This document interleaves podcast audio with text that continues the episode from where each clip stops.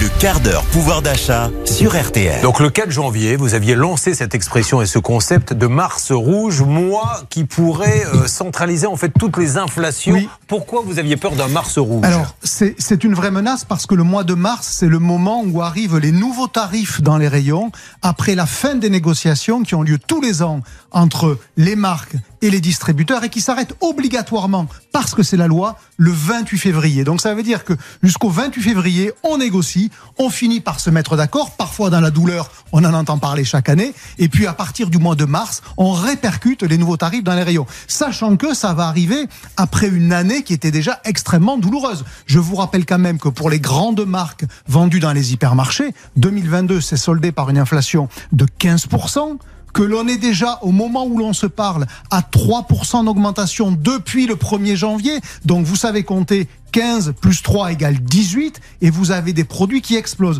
Je me suis amusé et je vous ai présenté, je vous ai préparé pardon quelques chiffres totalement exclusifs ce matin sur le prix du petit déjeuner. Il est 9 heures. Eh bien, euh, le Nutella a augmenté de 9%, les biscottes de 14, le Nescafé de 16, les yaourts la laitière de 21 et là ça commence à piquer. Écoutez bien, le café carte noire 26% de hausse en un an. Le jambon, si vous mettez une tranche de jambon au, au petit déjeuner, 26%. Le beurre pour les tartines 32% et la confiture pour mettre dessus 37%. Donc autant vous dire que les Français sont déjà à fleur de peau et que le mois de mars va en rajouter encore parce que malheureusement il n'y a pas d'autre euh, histoire. Avant de vous laisser continuer, est-ce que l'on peut vérifier que justement, de par ces augmentations, les Français commencent à changer de produit Oui, on le voit. On le voit. Ça veut dire que ils ont trois leviers d'arbitrage possibles, trois réactions possibles. D'abord, ils se tournent vers les enseignes qui, à leurs yeux, sont des refuges, celles qui ont la meilleure image prix. On voit aujourd'hui le succès de Lidl et de Leclerc qui sont les enseignes qui gagnent. Deuxièmement, on voit, on commence à voir les quantités achetées qui baissent, c'est-à-dire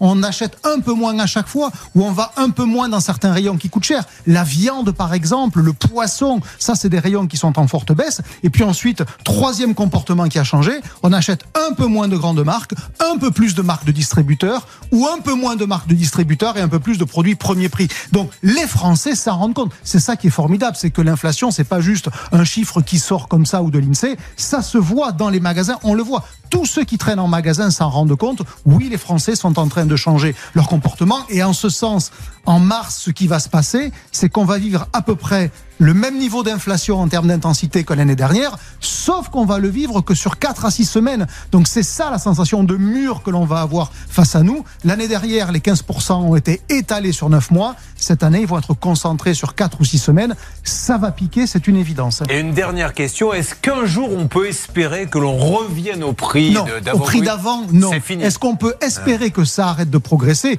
Oui, probablement que pendant l'été, l'inflation va s'arrêter, mais ça ne va pas refluer, il ne faut pas rêver. Donc raison de plus pour faire attention quand on fait ses courses, et notamment avec tous les, bons plans, comme vous aimez bien les appeler.